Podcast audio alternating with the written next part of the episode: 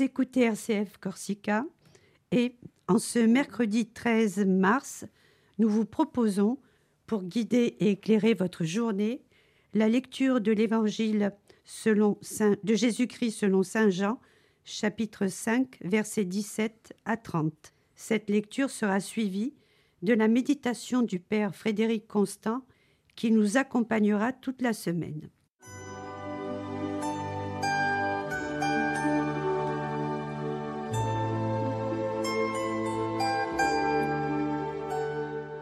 Ce temps-là, après avoir guéri le paralysé un jour de sabbat, Jésus déclara aux Juifs Mon Père est toujours à l'œuvre et moi aussi je suis à l'œuvre.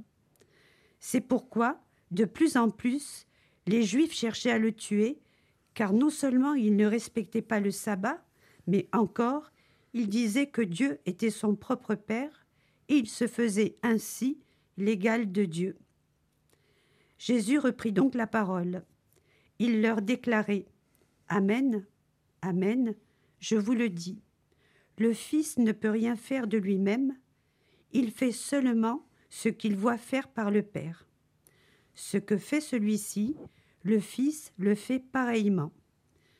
Car le Père aime le Fils et lui montre tout ce qu'il fait. Il lui montrera des œuvres plus grandes encore, si bien que vous serez dans l'étonnement.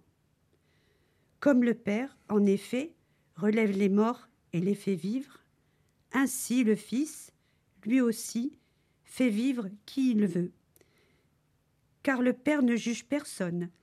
Il a donné au Fils tout pouvoir pour juger, afin que tous honorent le Fils comme ils honorent le Père. Celui qui ne rend pas honneur au Fils ne rend pas non plus honneur au Père qui l'a envoyé. Amen, Amen, je vous le dis, qui écoute ma parole et croit en celui qui m'a envoyé, obtient la vie éternelle et, il échappe au jugement, car déjà il passe de la mort à la vie. Amen, Amen, je vous le dis, l'heure vient, et c'est maintenant, où les morts entendront la voix du Fils de Dieu, et ceux qui l'auront entendu vivront. Comme le Père, en effet, a la vie en lui-même, ainsi a-t-il donné au Fils d'avoir, lui aussi, la vie en lui-même. Et il lui a donné pouvoir d'exercer le jugement parce qu'il est le Fils de l'homme. Ne soyez pas étonnés, l'heure vient où tous ceux qui sont dans les tombeaux entendront sa voix. Alors, ceux qui ont fait le bien sortiront pour ressusciter et vivre, ceux qui ont fait le mal pour ressusciter et être jugés. Moi, je ne peux rien faire de moi-même. Je rends mon jugement d'après ce que j'entends, et mon jugement est juste, parce que je ne cherche pas à faire ma volonté, mais la volonté de celui qui m'a envoyé.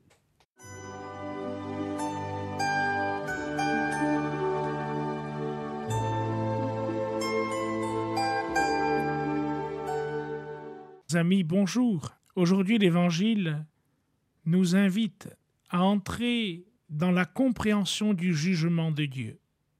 Très souvent, nous sommes appelés à juger les autres.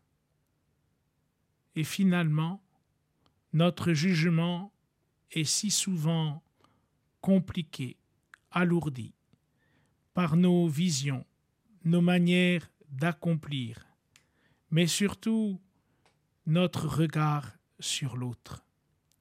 Le jugement de Dieu dépend de l'amour du Père et du Fils. Le Fils ne fait rien sans la volonté du Père.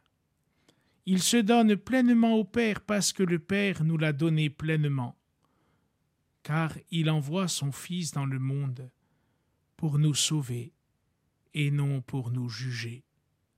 Le jugement de Dieu est un jugement d'amour, où Dieu ouvre ses mains, tend ses bras, vers l'humanité pour nous relever. Mais en nous, il y a si souvent des confusions et des incompréhensions. On pense que Dieu est ce grand juge, entouré de tous ceux qu'il pourrait mettre autour de lui pour être la table du jugement. Il n'en est rien de tout cela. Le jugement de Dieu nous appelle à la conversion du cœur pour que nous puissions entendre, accueillir et accomplir sa volonté. Quelle est la volonté de Dieu si ce n'est d'aimer en plénitude, simplement et humblement, dans tout ce que nous réalisons chaque jour? Ce que nous offre Dieu, c'est un cadeau impérissable, une couronne de gloire, le chemin de la vie éternelle qui nous conduit à sa propre vie.